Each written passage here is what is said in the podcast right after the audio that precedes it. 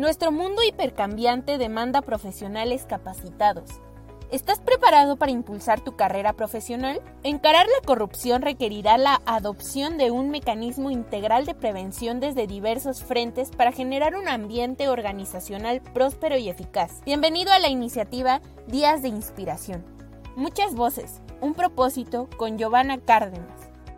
Emisiones semanales, conductores expertos, transmisiones en vivo en nuestras redes sociales, YouTube, LinkedIn, Facebook, Instagram y Spotify. Invitados internacionales cada semana. ¿Estás preparado para un nuevo desafío? Hola, ¿qué tal? Muy buenas tardes a todos nuestros colegas y amigos que nos siguen como cada semana en este espacio. Muchas voces, un propósito, el buen gobierno corporativo con la maestra Giovanna Cárdenas desde Perú. ¿Qué tal, Giovanna? Muy buenas tardes.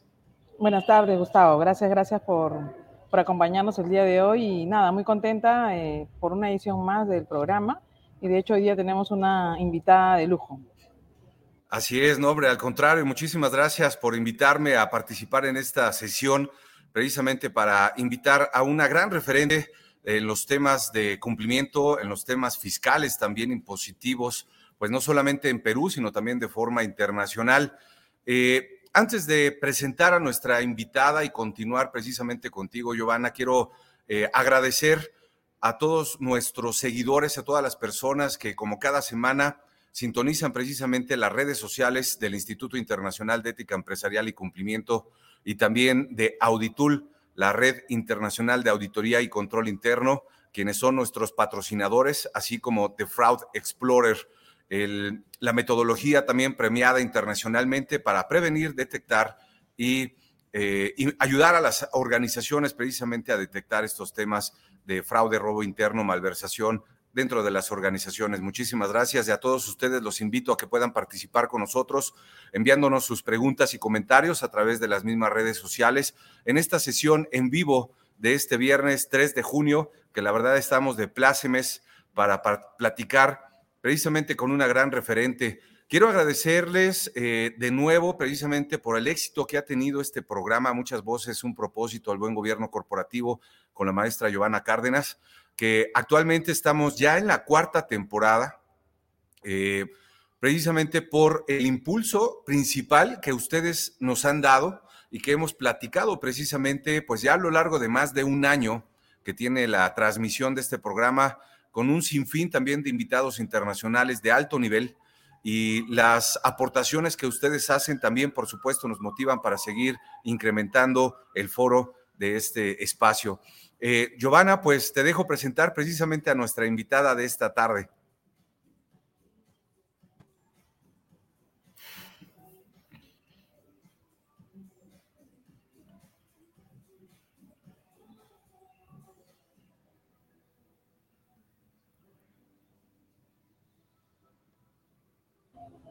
Sí, buenas, buenas tardes, bienvenida. Quiero presentar a Catarciña Dunín.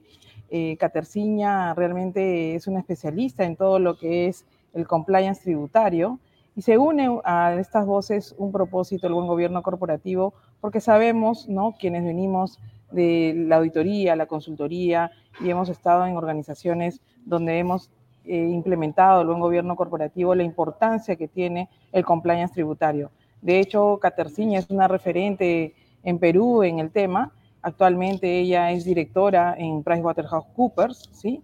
Y es abogada, ¿no? Abogada de profesión de la Pontificia Universidad Católica del Perú, ¿sí?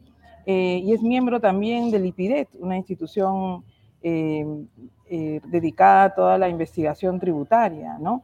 Y realmente eh, muy contenta, Caterciña, de tenerte en el espacio, que compartas con nosotros toda la experiencia y que relaciones sobre todo la importancia del compliance tributario y su asociación con ese buen gobierno corporativo que deseamos para todas las compañías, no solamente de nuestro país, de nuestra región, sino de todo el mundo. Adelante, Caterciña, bienvenida. Gracias, muchas gracias, Giovanna, por la inmerecida presentación. Gracias a ambos. Em, bueno, eh, sí, efectivamente, como parte del buen gobierno corporativo, ahora es fundamental tener un, compliance tributario, un cumplimiento eh, tributario. puesto que genera la adecuada conducta tributaria no solamente en lo que se refiere a respetar la ley, sino tal vez, a veces hasta más que respetar la ley, genera eh, una correcta o una mejor reputación de las empresas eh, frente a la sociedad, ¿no? Y eh, lo contrario, al revés, ¿no? Empresas que son conocidas, porque están buscando pues artilugios o en todo caso, aun cuando no, no buscaran artilugios, aun cuando simplemente están siendo involucradas en procesos tributarios, pues su reputación frente a los demás, aun cuando tuviesen razón. Eh, ante la sociedad eh, puede ser mermada. En esa línea yo había hecho una pequeña presentación un poco para ponernos a todos en contexto y luego de esa pequeña presentación, que bueno, tiene 20 slides y que desde ya me disculpo porque a la hora que le hemos presentado pues eh, se ha desconfigurado un poquito, pero eh, para luego, bueno, conversar con ustedes y, eh, no sé si también con los oyentes o eh, nuestro, para conversar sobre este tema que es tan interesante y que por lo menos a mí me apasiona. Sí, de hecho, de hecho quiero aprovechar en saludar a todas las personas que se han conectado de Centroamérica, de México, de Argentina, de Chile, de Perú. Realmente en estas muchas voces eh, corre todo el mundo e invita cada vez a que nos unamos a este gran propósito de difundir el buen gobierno corporativo. Adelante, Caterciña. Gracias, gracias, Giovanna. Sí, a ver, voy a comentarles un poco, eh, vamos a hablar sobre compliance tributario, ¿no? Pero antes de hablar de compliance tributario, tenemos que hablar de qué cosa es un riesgo tributario, ¿no? Eh, un riesgo tributario, perdón, un riesgo tributario es que se produzca una contingencia. Eh, en la doctrina, si uno va y revisa eh, qué tipo de riesgos tributarios hay, hay en realidad dos. Hay uno tercero, del cual ya he mencionado al comienzo, que es el riesgo reputacional, ¿no? que no necesariamente está vinculado con los otros dos riesgos, porque como les dije, a veces la compañía podría tener razón, ¿no es cierto?, ante una contingencia tributaria, pero ante los ojos de la sociedad podría ser vista en contrario. Bueno, estos dos tipos de riesgos que existen en materia tributaria, uno es riesgo de procedimiento y el segundo el riesgo de la interpretación. ¿Qué es el riesgo de procedimiento? En realidad es el riesgo más fácil de detectar, ¿no? En que, por ejemplo, me equivoqué y declaré con un cero de más, ¿no? O me equivoqué y no presenté una declaración jurada cuando me correspondía o eh, no presenté un formulario que era constitutivo para obtener un beneficio tributario. Ese es un riesgo de procedimiento. Eh, y hay un segundo riesgo que es el más difícil o el más, eh, el que puede generar más contingencias, que es el riesgo de interpretación.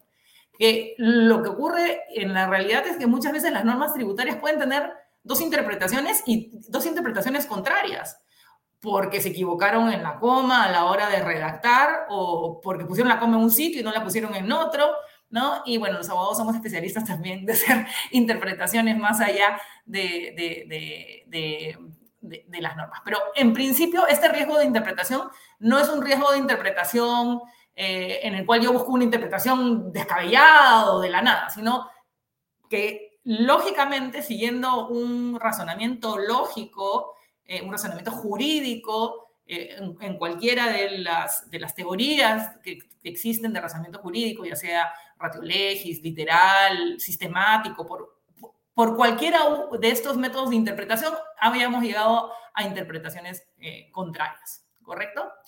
Bueno, ante un riesgo tributario, ¿cómo yo lo mitigo? ¿Cómo mitigo los riesgos tributarios? Bueno, a través de un sistema de gestión de compliance tributaria. Eh, que es, en buena cuenta, un sistema que lo que busca, ¿no es cierto? Eh, y eh, esto va de la mano con el buen gobierno corporativo, es prevenir, detectar, gestionar y mitigar esos riesgos tributarios que les había comentado, ¿no? En la interpretación y el de procedimiento y también podría ser el riesgo reputacional, ¿no? A veces también las compañías optan por posiciones muchísimo más conservadoras justamente para no tener una contingencia tributaria que le perjudique en riesgo, eh, que, le, genere un riesgo reputacional, ¿no? ¿Por qué, eh, en este punto, por qué implementar un sistema de gestión de compliance tributario, no? Primero porque dentro del concepto de responsabilidad social que existe actualmente para las empresas, eh, existe la definición de que el cumplimiento de las obligaciones tributarias forma parte eh, de, las, eh, de la responsabilidad social que tiene una compañía. ¿no? Recordemos que los tributos tienen como finalidad recaudar dinero y el Estado con ese dinero debería satisfacer las necesidades públicas de, su población. Ese es el objetivo de, de los tributos.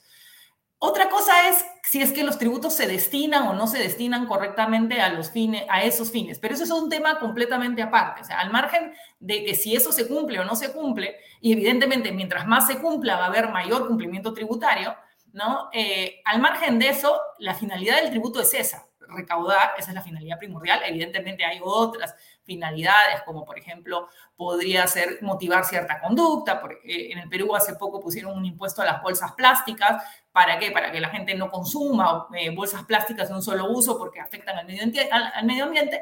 Pero esa es la finalidad de, eh, de, los tributos. Entonces, si tú no pagas los tributos que debes pagar, pues tú como empresa no estás entregando al fisco el dinero que se supone que el fisco, eh, cuyo objetivo es satisfacer las necesidades públicas. Y por ende, estás yendo en contra de la responsabilidad social que tú como empresa, ¿no? Eh, dentro de una sociedad debes, eh, deberías formar parte y deberías implementar. Eso trae, pues, por consiguiente, un riesgo reputacional. Estamos hablando de por qué implementar, ¿no? un sistema de gestión eh, en compliance eh, tributario. Y finalmente, ¿por qué también eh, ya en el plano mucho más práctico o más, más particular? Porque también mitiga contingencias que pudieran ser no solamente tributarias, sino también penales, ¿no? o el surgimiento de gastos que no tenías ni idea que los ibas a tener, no sé, pues multas inesperadas, intereses inesperados, etc.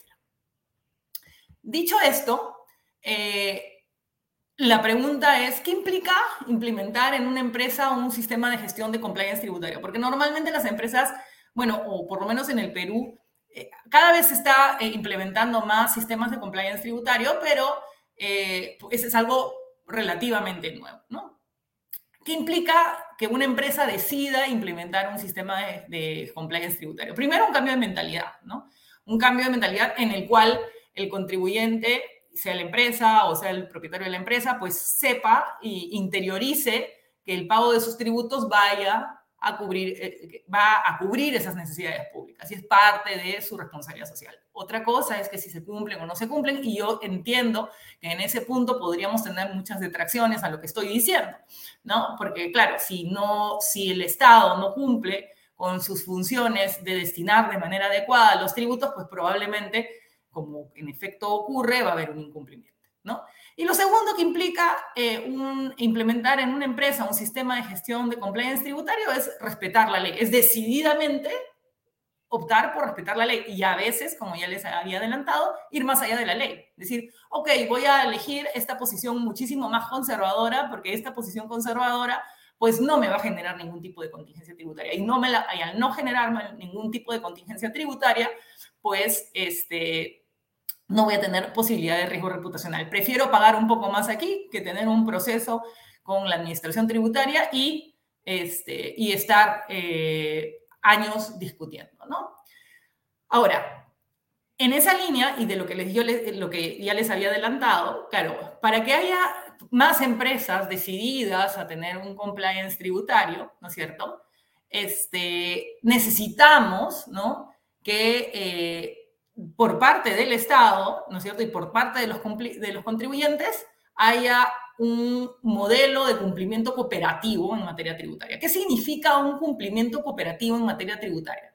Es en buena cuenta, ¿no es cierto?, que exista una relación ¿no? entre la administración tributaria y el contribuyente para que se mejoren, para que hayan mejoras significativas en aras de una transparencia mutua y de un mayor cumplimiento tributario, que va de la mano justamente con lo que conversábamos hace un rato, o con lo que decía yo, perdón, hace un, hace un rato, en relación a que mientras que las instituciones de un país sean más sólidas, mientras que el dinero que se recaude en tributos sea destinado a tales objetivos, las empresas van a querer tener mayor cumplimiento tributario y por ende probablemente van a querer implementar un sistema de gestión en compliance, ¿no? Bueno, em, ¿cuáles son los objetivos del, cumplimiento cooperativo? Bueno, en buena cuenta es construir una relación de confianza, ¿no? Eh, entre contribuyente y, eh, y administración tributaria con la finalidad de recaudar más, ¿no? Eh, y en aras de que todos se sientan contentos, en una operación win-to-win, por decirlo así. En ese punto, eh, la, pregunta o lo que les quería comentar es, ¿qué ha hecho, por ejemplo, en el caso del Estado peruano? Yo sé que este es un, programa internacional, pero eh, yo les puedo hablar pues de, lo que ocurre en mi patria, ¿no? Eh, ¿Qué ha hecho el Estado peruano justamente en aras de ese cumplimiento cooperativo con la finalidad de obtener mayor recaudación, pero no mayor recaudación por recaudar, por recaudar, sino en el marco del cumplimiento cooperativo, en el marco en el que los contribuyentes eh, se sientan eh, más cercanos a la administración tributaria, más seguros de que las decisiones eh, que están tomando son las adecuadas, ¿no? La gran medida que me imagino que la mayoría de países, no me imagino, la mayoría de países del mundo la tienen, son normas antielusivas, ¿no es cierto? Normas antielusivas generales y específicas, que son normas que permiten a la administración tributaria ante una cierta situación, determinar que los tributos eh, que se han aplicado no son los correctos, sino eh, eh, son otros. En buena cuenta, lo que se llama en materia laboral el principio de la primacía de la realidad, aplicarlo en materia tributaria. ¿no? y claro, eso suena súper subjetivo y súper amplio, ¿no? Pero y, eso, eh, y, qué ha hecho justamente la administración tributaria en aras de ese cumplimiento tributario? Para que esa norma no sea tan, tan, tan gaseosa. Ojo, no estoy diciendo que no sea gaseosa, probablemente es muy gaseosa y seguramente si traemos a eh, reconocidos tributaristas van a hacer muchas críticas a la norma, ¿no? Y a muchas de las resoluciones que vienen emitiéndose en, aras del de las normas antielusivas eh, generales o específicas. Pero lo que sí la administración tributaria ha venido haciendo eh, ha venido haciendo es, eh, por ejemplo, ha publicado un catálogo eh, de operaciones que pueden ser consideradas elusivas. sí me escuchan, ¿no? Sí me escuchan, sí, ¿no? Ok, perdón. Entonces, por ejemplo, les estoy mostrando en la pantalla alguna de las, el, el, catálogo que la Administración Tributaria eh, pues ha publicado justamente diciendo, oye, por si acaso, yo sé que la norma antielusiva general es una norma gaseosa, pero te voy a decir cinco operaciones, ¿no?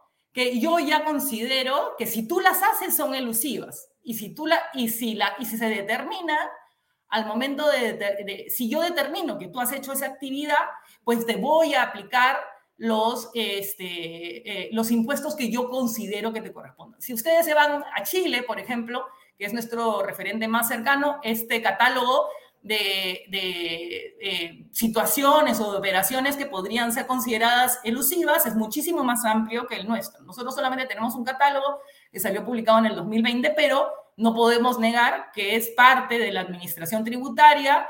Eh, en aras de ese cumplimiento tributario, pues ser un poco, eh, ser transparente y ir mostrando operaciones que podrían ser consideradas elusivas. ¿Qué ha hecho más el Estado peruano justamente en la búsqueda de este cumplimiento cooperativo? ¿no? Ha establecido ciertos, eh, que ciertos organismos eh, o entidades eh, sean responsables, ¿no es cierto?, de la actividad tributaria o del planeamiento tributario de las empresas, ¿no? por ejemplo, se estableció ahí en el Decreto Legislativo 1422 ya hace unos años que el directorio de todas las compañías se encontraba obligado a establecer la estrategia tributaria y el planeamiento tributario, ¿no?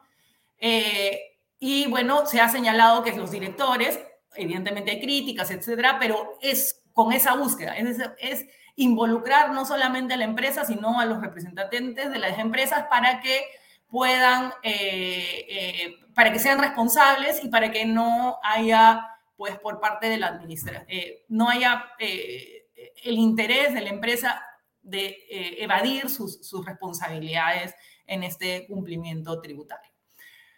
De hecho, de hecho, de hecho, Caterciña, ya que el programa es en vivo, quiero este, transmitirte algunas consultas que están llegando, ¿sí? Sí, claro. saludos, también aprovecho en saludar a Virginia Andrés desde Argentina, y nos hace una pregunta, ¿no? ¿Existe algún denominador común en materia de delitos tributarios a nivel regional, a nivel LATAM? Saludos desde Buenos Aires y gracias, eh, Virginia, por estar conectada. Adelante, Caterciña. Gracias, Virginia, por la pregunta. Eh, bueno, a nivel, no soy especialista en materia eh, penal, eh, sí he asistido a muchos cursos ¿no? de penal tributario. La normativa penal en el Perú es aplicable solamente al Perú. Si existen elementos o criterios similares, sí, definitivamente, de la misma manera que nuestra legislación tributaria, la legislación penal peruana, adoptan muchísimas de las estructuras que eh, se vienen implementando entre otros países. Por ejemplo, se me ocurre en este punto la responsabilidad penal de las personas jurídicas, que ha sido incorporada a nuestro, a nuestro ordenamiento eh, no hace poco, pero tampoco hace mucho, y es eh, pues una figura que, que, evidente, que viene de España y evidentemente España la copió necesariamente de eh, probablemente de Alemania, eh, no, no, no sé, eh, pero en esa medida, o sea, si hay criterios comunes, sí, definitivamente nuestra legislación, en realidad toda nuestra legislación, si vamos a la materia de mi expertise, la materia tributaria, pues todos estos mecanismos que se, están creando, que se han creado en nuestro ordenamiento con la finalidad de eh, evitar la ilusión o evasión, no sé, me refiero a regímenes como el de detracción, percepción, son mecanismos que, eh, eh, que han sido adoptados de otras, de, otras, este, de otras latitudes o de otros países de la región que podrían tener el mismo problema. ¿no? Em, bueno, dicho esto, em, no sé si hay alguna otra pregunta, pero cuando quieras, Joana, yo encantadísima y yo de responder. Em, ¿Qué cosa más ha hecho el, Estado peruano? Bueno, hubo un intento de responsabilizarnos a los abogados, ¿no? O los asesores, o principalmente a los asesores fiscales, ¿no? Eh, de eh, cuando crearan esquemas de ilusión. Este intento eh, no prosperó, ¿no? Se intentó hacer en la delegación de facultades que el gobierno del presidente Castillo eh, solicitó al momento de su mandato, eh, de iniciar su mandato al Congreso, le solicitó esa facultad y no prosperó, ¿no? Es una facultad que, bueno, que ya es, recomendada por la OCDE, con ciertos lineamientos, pero en el Perú no prosperó. Pero en todo caso, lo quería mencionar porque eh, es importante tenerlo en consideración, pues, dentro del mapa de qué cosas es lo que hacen los países y qué cosas está, que ha hecho Perú, ¿no? Nosotros eh, en, el Perú, bueno, eh, sean eh, en, las normas tributarias solamente se pueden dar por ley o decreto legislativo. El decreto legislativo es dado por el Poder Ejecutivo cuando el Congreso le ha dado facultades, ¿no? Y las facultades son muy específicas. Entonces, en este caso, el, Poder Ejecutivo le pidió, o sea, el, presidente Castillo y su equipo le pidió al Congreso esas facultades y no, no se la dieron. Pero en todo caso, sirve como, como antecedente. Otros temas importantes en el cumplimiento cooperativo que se ha dado en materia tributaria es la utilización de la inteligencia artificial en el control tributario, ¿no? que cada día más va a invadir nuestras vidas, ¿no? en la inteligencia artificial. Eh, bueno, ya tenemos programas de registros de compras y ventas que la administración los completa con la información que recibe pues, de los diferentes canales y eh, tenemos también pues un chatbox, ¿no? Todo esto con la finalidad se, llama, eh, se llama Sofía, el, chatbox. Eh, es un poquito de... A mí, bueno, personalmente los chatbox me desesperan, pero al margen de eso, este, pues claro, la, finalidad es eh, que las normas tributarias lleguen cada vez más a, a, los contribuyentes.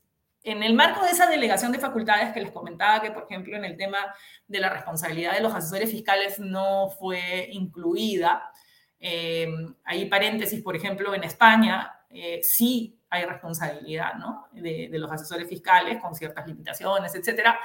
Pero em, en ese marco de esa delegación de facultades también hubieron algunas otras modificaciones en aras de ese cumplimiento tributario.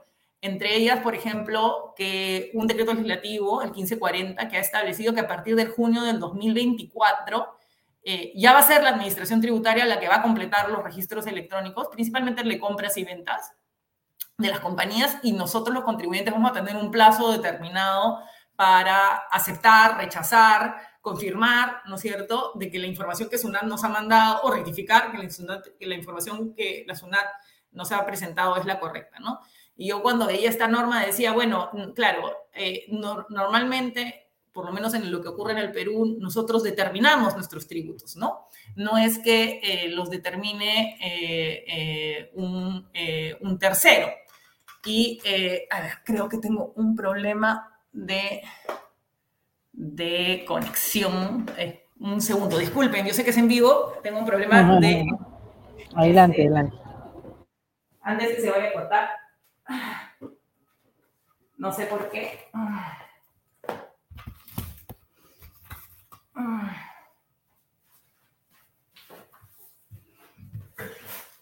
A ver, ahí sí debería estar conectado. No, no está conectado, no sé por qué. A ver. No, creo que tengo un problema con el Ay, Dios, perdónenme por ello.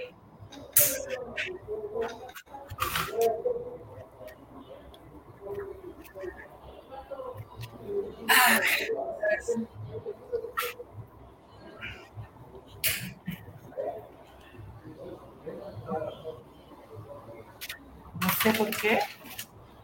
No. Mm.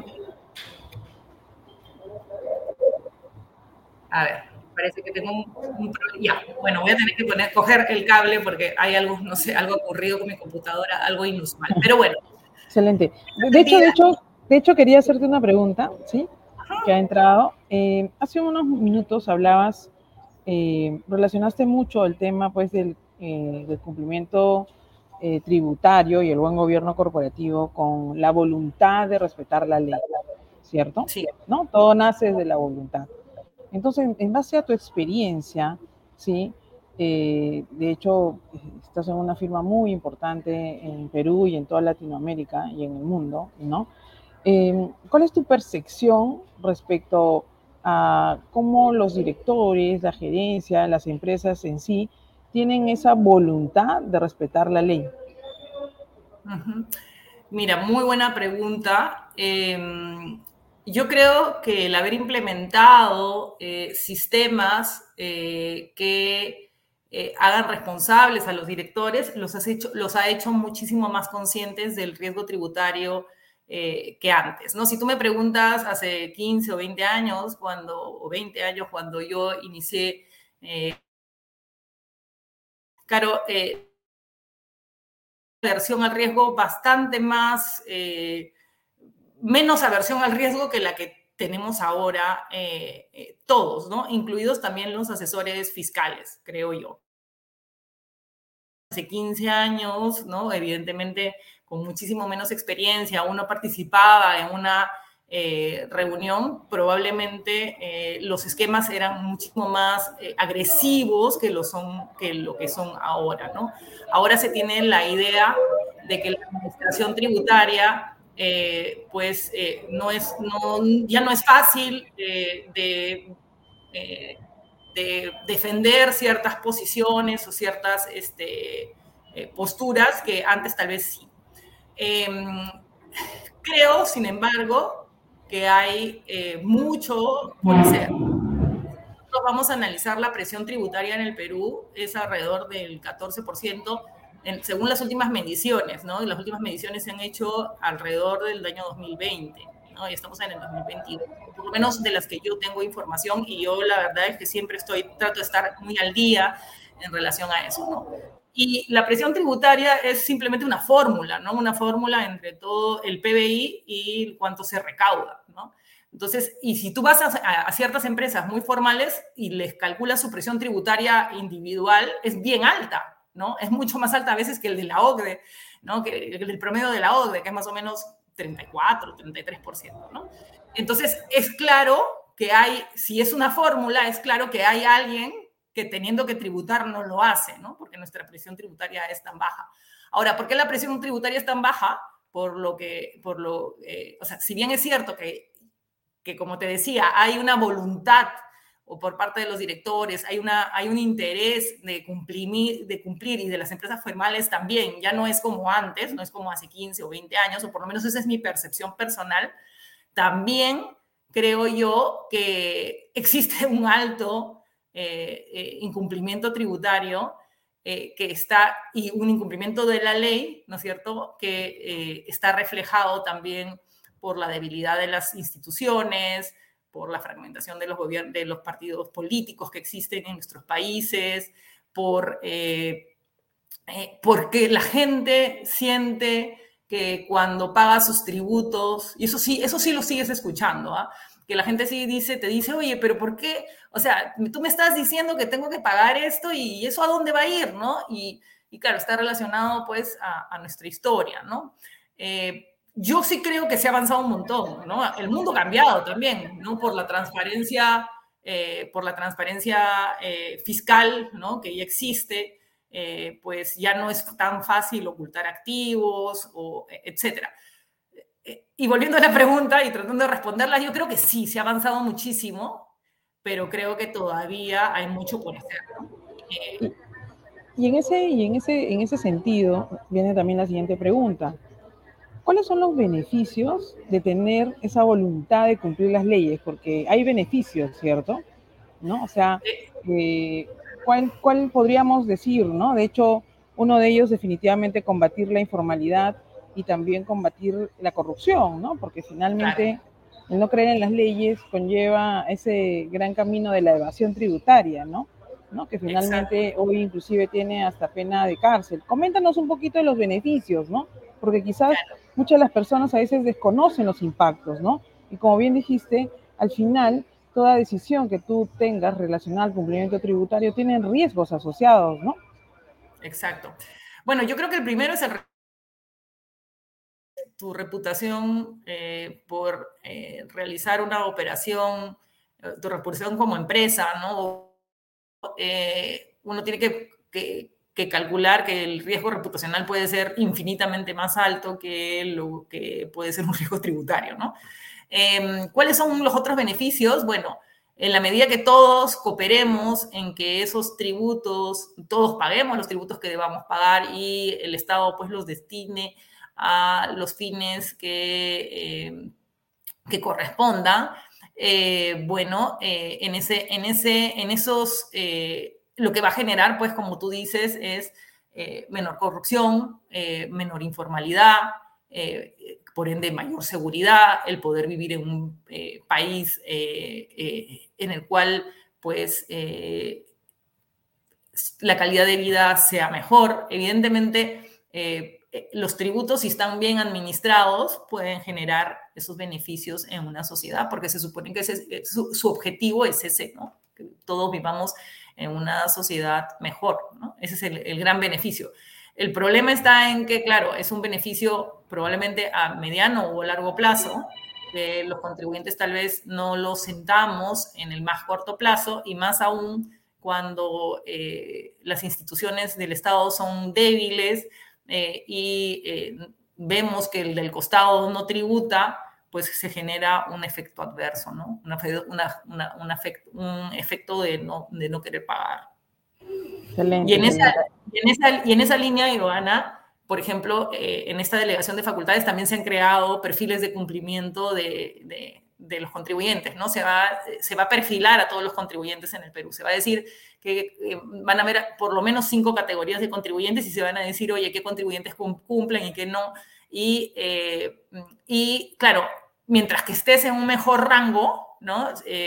Vas a tener mejores beneficios, ¿no? Al día, eh, al día de hoy existe algo parecido como un régimen de buen contribuyente que se ha derogado con este régimen de perfiles de cumplimiento, pero que subsiste mientras que no se dicten las normas reglamentarias, pero esos podrían ser unos beneficios, ¿no? Si yo, si yo tengo un cumplimiento tributario adecuado, eh, pues por ejemplo, podré pagar mis impuestos más tarde que todos, ¿no? Que ese es uno de los grandes beneficios de los buenos que, que el régimen de buenos contribuyentes. O por ejemplo, si importo, eh, tendré preferencia para importar primero, ¿no? Eh, o, monto, o, si yo quiero ir a la administración pública, mi caso se resolverá primero porque yo voy a ser considerado principal contribuyente. Y no solamente porque mi caso sea más, eh, en más grande monto, sino porque, porque yo he demostrado un cumplimiento. Y eso va de la mano del cumplimiento cooperativo y de los beneficios que estamos diciendo. Claro, pueden ser beneficios muy pequeñitos, ¿no? Eh, por ello yo creería que el más importante es el reputacional, pero eh, claro, es como una cadena, ¿no? Es, en efecto eso es así. Y de hecho, de hecho podemos comentar que recientemente en el Perú, por todo este tema de la pandemia, se dio este, una, una, facilidad ¿no? a todas las empresas de cara al Reactiva Perú, ¿recuerda? Sí, esos préstamos que se dieron. Y uno de los requisitos, ¿sí? Era de que estés al día en tus impuestos, ¿cierto? Uno de los requisitos fue eso. Entonces, eh, muchas veces, ¿no? Se le ve a la administración tributaria como el cuco, ¿cierto? ¿Sí? Y a veces es falta de información. Pero tú que me escuchas, ¿no? Tú que estás en Perú o en Argentina, en Chile, en México, sí hay beneficios de realmente cumplir con las normas, ¿no? Y en ese camino, ese buen gobierno corporativo, en Perú se dieron realmente eh, préstamos muy importantes para reactivar a la mediana empresa, a la pequeña empresa y a la gran empresa, porque obviamente, dados los requisitos que fueron muy puntuales, uno era el que estés al día en tus impuestos, ¿no? Y se beneficiaron definitivamente con préstamos para que obviamente se reactive la economía con tasas bajísimas, que no superan ni siquiera el 1%. Anual, sí, tremendo, sí, tremendo beneficio. El que mencionas, sí, también otros, hay otros beneficios, por ejemplo, en el campo aduanero, y ahí eh, esto es el, operador eh, económico certificado, eh, autorizado, que no solamente vale, si tú te certificas en un país, no solamente vale en ese país, sino en todos los países de, ciertas, de, que están en alianza, ¿no? Entonces, por ejemplo, si eres, eres operador COMEX, ¿no? Importas y exportas, se te asignan canales verdes en vez de canales rojos, se te permite, por ejemplo, afianzar con garantías nominales. O sea, todo eso, todo lo que tú acabas de mencionar y todos estos otros beneficios, que yo sé que podrían ser tal vez muy pequeñitos, pero que existen, son parte del cumplimiento cooperativo del que estamos conversando, ¿no? El cumplimiento cooperativo tributario. en el cual la administración busca eso, ¿no? Por ejemplo, eh, eh, en el OEA, en el campo aduanero, puedes eh, importar eh, presentando garantías nominales, ¿no? Que ciertos bienes podrían ser muy, muy, este, las ciertas fianzas podrían ser carísimas, pues si tú has probado, claro, evidentemente tienes que ahí probar no solamente el cumplimiento tributario, sino el cumplimiento de una serie de normas, también eh, laborales, etcétera, pero eh, te hace elegible, ¿no? Y también frente a organismos internacionales, ¿no? Empresas que quieren conseguir financiamiento eh, y eh, pues entre otros requisitos piden informes de auditores, ¿no? Eh, al margen de, la firma a la que yo pertenezco o de cualquier firma, o tienen sus requerimientos y establecen, oye, a ver, vamos a ver si tú cumples con tus normas tributarias en tu país, ¿no? Es parte de que, que, que, si yo te voy a conceder un préstamo, tú cumplas con las normas tributarias o las laborales, etcétera, ¿no? Sí, evidentemente hay beneficios que son, que son tangibles, eh, pero también tienen la otra parte, ¿no? La, parte, la otra parte de la moneda de contribuyentes que no, que no están eh, cumpliendo la ley, ¿no? Y que prefieren, eh, por el momento vivir en, en, el no cumplimiento de las normas, ¿no? No solamente Sí, y de hecho ahí viene un poco la asociación con el buen gobierno corporativo, ¿no? Efectivamente. el cumplir con las normas, el tener buenas prácticas, te lleva a ese camino, a ese viaje de buen gobierno corporativo. Mientras si decides el otro camino, el de cumplir las normas, el cumplir las leyes, definitivamente pues tendrás un mal gobierno corporativo y es importante que, hoy te escuchen porque hay riesgos asociados, ¿no? Tú como empresa al final decides voluntariamente, pero eso sí, identifica el riesgo y asume esa responsabilidad de lo que pueda pasar posteriormente. Adelante, Caterina. Sí, Giovanna, y hay un tema que a mí me parece fundamental eh, mencionarlo, es que la contabilidad es el espíritu de la empresa, ¿no? es decir, la contabilidad y cada vez más con la inteligencia artificial, o sea, con, la contabilidad refleja toda la, realidad de la empresa. O sea, es decir, si eh, ha cumplido con las normas laborales, si ha cumplido con las normas penales, si ha cometido algún ilícito, ¿no? eh, no sé si ha pagado alguna coima o lo que fuera. O sea, la contabilidad eh, de una empresa es, no sé, yo diría, no, sé si la palabra sea el corazón, porque no solamente vivimos de nuestro corazón, sino también de nuestro cerebro, pero es algo medular, ¿no? Y, y eso es fundamental, o sea, es fundamental el tener, claro, el derecho tributario es simplemente la aplicación de tributos sobre, la, sobre, los, sobre los ingresos o eh, los supuestos grabados, sobre las rentas grabadas, ¿no? Eh, que, pero la contabilidad en general es eh, lo que está intrínseco a una empresa y que si tú vas a ver la contabilidad y evidentemente partiendo del supuesto de que la contabilidad está llevada de manera adecuada y está llevada de acuerdo a las normas de buen, gobierno corporativo, vas a ver todo, las entrañas de, una empresa, ¿no? A través de la contabilidad. Y de hecho coincidimos, coincidimos. Yo en muchas de las, de las charlas, de, los foros en los que participo, efectivamente yo lo veo como el corazón de la empresa. Exacto. Porque es desde ahí donde se toman las decisiones, es la columna vertebral y, y qué bien, qué bien eh, tú desde la perspectiva eh, eh, como abogada lo veas así. Muchas veces, muchas veces directores, gerentes, dueños de empresas ven a la contabilidad como el mar menor, ¿no? Como el mal necesario, ¿cierto? ¿No? Y hoy esos tiempos ya cambiaron de cara, obviamente, a estar en esa línea, en ese viaje del buen gobierno corporativo. Realmente hoy en día hay mucha información que nos habla de cuáles son esos beneficios tan importantes, ¿no? Por supuesto, sí. Bueno, y, para terminar, ¿no? Eh, simplemente comentarles en relación a cuáles son sistemas, claro, ustedes podrán decir, bueno, ya me he explicado por qué es importante tener un compliance tributario, por qué es importante tener un sistema de gestión tributario o de compliance tributario, pero ¿cómo lo hago, no? Eh, en esa medida, pues, comentarles que hay un referente, hay una norma UNE, ¿no? Que es eh, una norma la 19602 es una norma certificable, es en España, ¿no? en el cual es un marco de, referencia para eh, definir un sistema de gestión de compliance tributario ¿no? y que ayuda a diseñar justamente este, eh, este compliance tributario. ¿no?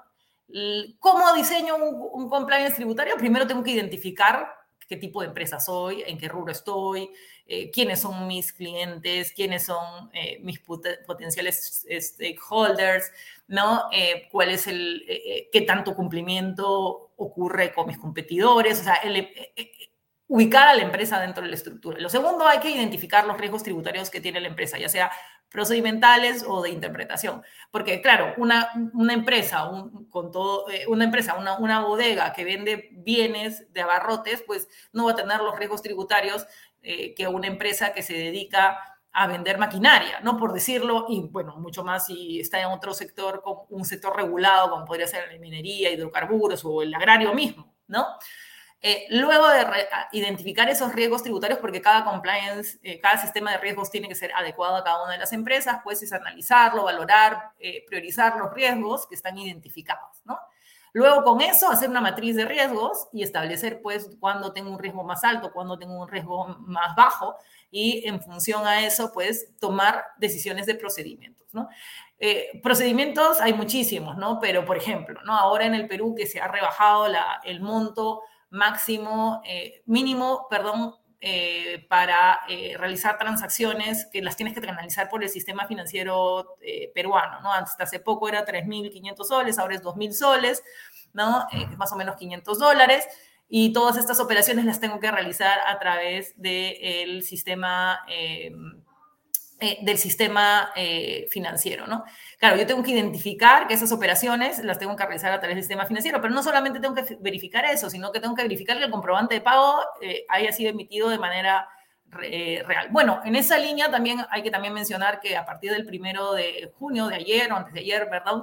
Ya en el Perú la mayoría de comprobantes de pago son electrónicos, o sea, ciertamente hay algunas excepciones pequeñas, pero ¿no? eso también va a ayudar al cumplimiento tributario. ¿no? Entonces, esos procedimientos los voy a tener que establecer. Hay nuevos sistemas, por ejemplo, a partir del próximo año va a haber un sistema eh, eh, se llama sujetos sin capacidad operativa, que vamos a tener que verificar si es que el contribuyente o no es, tuvo capacidad operativa para, o sea, una serie de regulaciones. Hay que diseñar los procedimientos para cada uno de los, de los casos en específico. Y lo último que es importantísimo en todo compliance tributario, porque finalmente de eso Eh, es, es, como decimos, es como estamos de acuerdo que, pues, que la contabilidad es el, corazón, el estómago, todo de la, de, la empresa, eh, lo que le permite vivir y lo que permite tomar decisiones razonables y eh, eficientes, ¿no? Porque solamente la contabilidad es la que nos permite, o sea, a veces uno ve, te debe haber pasado, Giovanna, Giovanna que eh, ves empresas este, que tú dices, oye, ¿por qué sobreviven? Pues, ¿cómo sobreviven, no? Entonces, pues seguramente si se hubiera hecho un análisis contable, ¿no? Ah, claro, hay otros elementos que, podría, que podrían generar que la empresa siga funcionando, pero pero uno, em, bueno, es, parte es parte fundamental de, de, la toma de decisiones el tener una adecuada contabilidad. Y finalmente, algo que es fundamental, eh, fundamental en el compliance tributario es guardar la información. La mente es muy pequeña, o sea, es decir, la capacidad de retener o de recordar es muy pequeña, ¿no? Hoy día, por ejemplo, estaba yo en un call y me dice, estaba yo con un contador, con un cliente con el que trabajo hace muchísimos años y me dice, es que yo en el 2014 le dije, doctora, que lo iba a hacer así. Entonces le digo, mire, yo no me puedo acordar qué cosa le dije en el 2014, pero yo dudo que le haya dicho algo así, ¿no?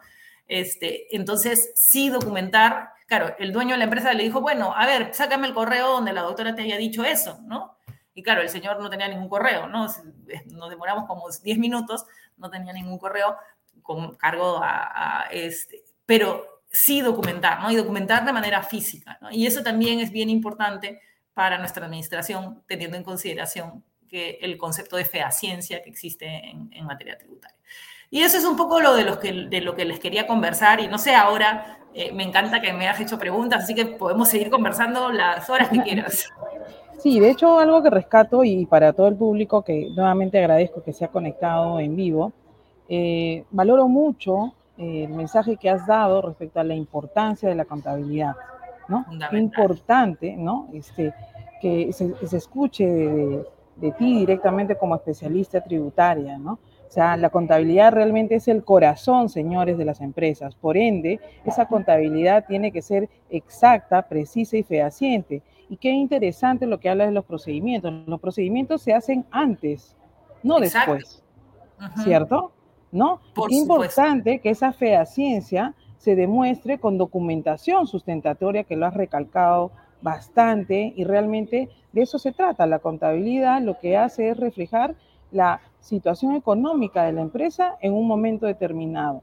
Y, eso es el cúmulo de transacciones que tienen que tener sustento, ¿no? Y gracias realmente por, por precisarlo, ¿no? Es soportado obviamente en los procesos, procedimientos, controles, ¿no? Eso es realmente el, el, compliance tributario. Y realmente tener la casa ordenada conlleva muchos beneficios. Tenerla desordenada conlleva que tengas multas, sanciones y definitivamente contingencias muy grandes. Por eso al inicio, cuando tú mencionabas el tema de riesgo, que es muy importante, ¿no? Al final, las personas pueden tomar la mejor decisión, ¿cierto? ¿No? Por eso se habla de que el cumplimiento de las leyes es voluntario. Sin embargo, tú que me escuchas, sé responsable en esa decisión, ¿no? Evalúa el riesgo. Y si, necesitas ayuda, asesórate, levanta la mano, pregunta, ¿cierto? ¿No? Hoy, hoy en día hay mucha literatura y por otro lado también hay muchos especialistas que nos pueden ayudar. Eh, yo quisiera preguntarte también, eh, ¿cómo invitamos a las personas a generar una cultura de buen gobierno corporativo? Hoy de verdad eh, eres una de nuestras primeras expositoras en temas, en, temas, en temas tributarios y realmente qué relación tan directa, ¿cierto? ¿No? Qué relación tan directa, ¿no? Eh, de hecho, uno de los pilares del buen gobierno corporativo es la evaluación de riesgos ¿no? de manera anticipada. Y uno de esos riesgos definitivamente está con el tema del cumplimiento tributario. ¿Qué mensaje le quisieras dar a quienes nos están escuchando, directores, gerentes, la academia y gente que te sigue? Porque hay de verdad mucha gente que te sigue. ¿Qué mensaje quisieras darle? Bueno, em, primero, eh, un dicho que siempre mi padre me decía, ¿no? la mujer del César debe serlo y parecerlo, ¿no? Eh, en el sentido de que en la contabilidad, pues como tú dices, no solamente debe reflejar la, realidad, ¿no es cierto?, que es el ser, sino también parecer, documentarla correctamente. Ese es un primer punto.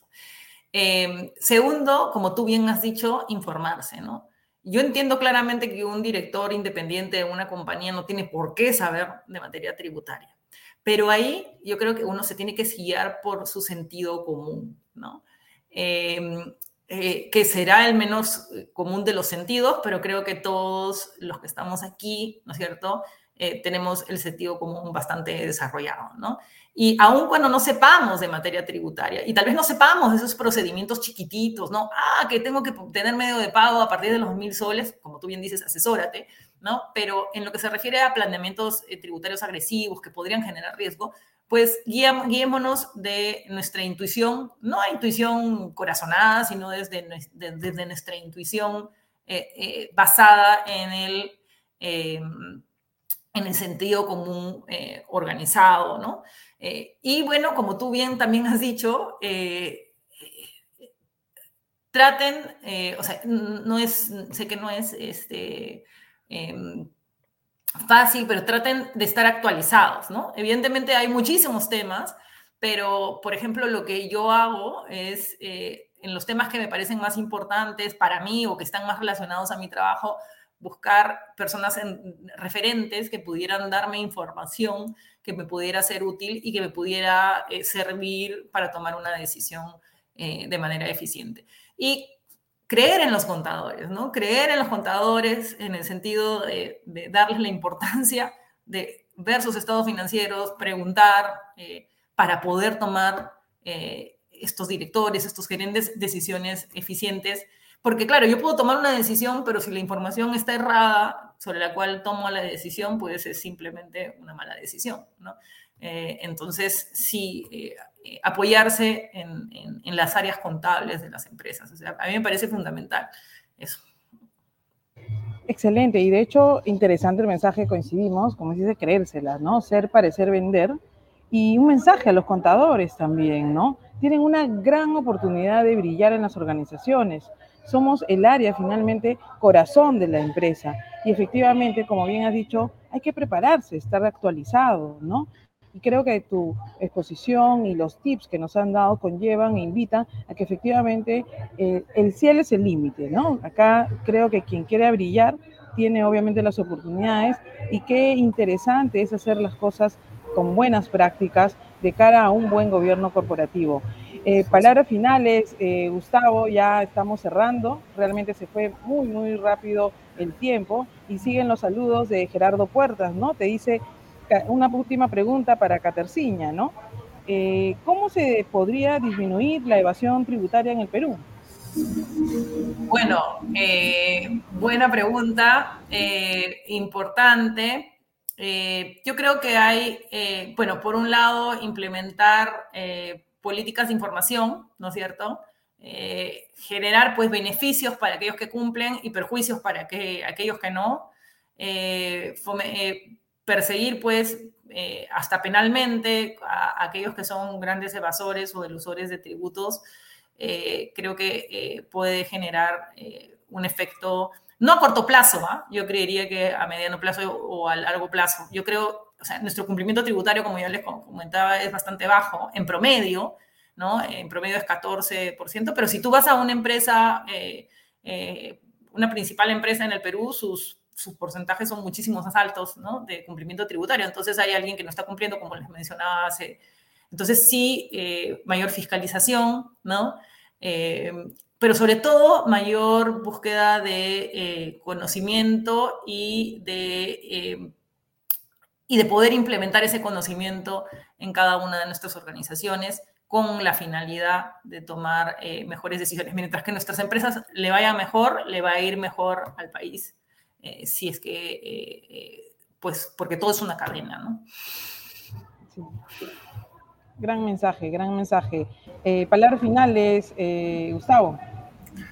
Muchísimas gracias, Giovanna, y concretamente a la maestra Catarciña eh, te agradezco mucho por esta participación y también poder para poder compartir con toda la comunidad del Instituto Internacional de Ética Empresarial y Cumplimiento en Iberoamérica principalmente, y a cada uno de ustedes por seguirnos en esta emisión, en esta cuarta temporada del programa Muchas Voces, un propósito, el buen gobierno corporativo con la maestra Giovanna Cárdenas. Muchísimas gracias por su participación Y también a ti, Giovanna, eh, por todo este esfuerzo. Sabemos que estás de viaje por ahí con una pequeña complicación también con el avión, eh, pero es precisamente parte de los esfuerzos que hacemos para llegar a todos nuestros amigos en Latinoamérica.